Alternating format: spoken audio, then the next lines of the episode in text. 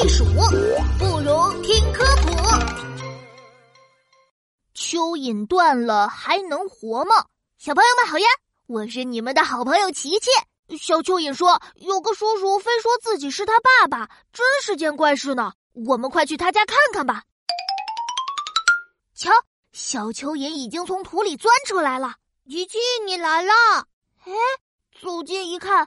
小蚯蚓后面跟着一只短短的、胖胖的大蚯蚓。小蚯蚓，这就是你说的叔叔吗？对呀，对呀，这个叔叔非说是我爸爸，可是我爸爸的身体很长的，不是像他这样短短的。小蚯蚓，那你爸爸呢？我也不知道。我爸爸一大早就出门了，到现在还没回来。刚刚这个叔叔来我家，说自己是我爸爸。仔细一看。这个叔叔的脸和小蚯蚓的脸还真像呢，连表情也一模一样呢。小蚯蚓，我真的是你爸爸呀！不信，我可以说出你爸爸才知道的小秘密。你说说看。你最爱吃的东西是 A B C D 英文棒，你最爱跳的舞蹈是动次大次蚯蚓扭扭舞。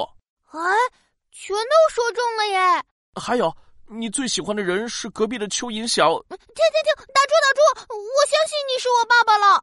这到底是怎么回事啊？蚯蚓爸爸，你怎么变短了呀？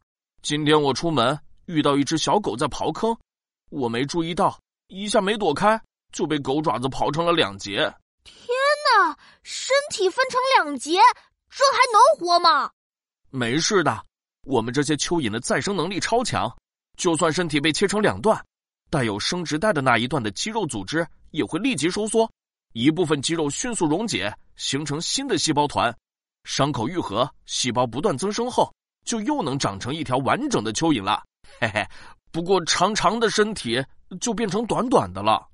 哦，原来是这样呀，小朋友，想不到有些蚯蚓断了之后还能活下来，长成完整的蚯蚓。动物世界实在是太神奇了。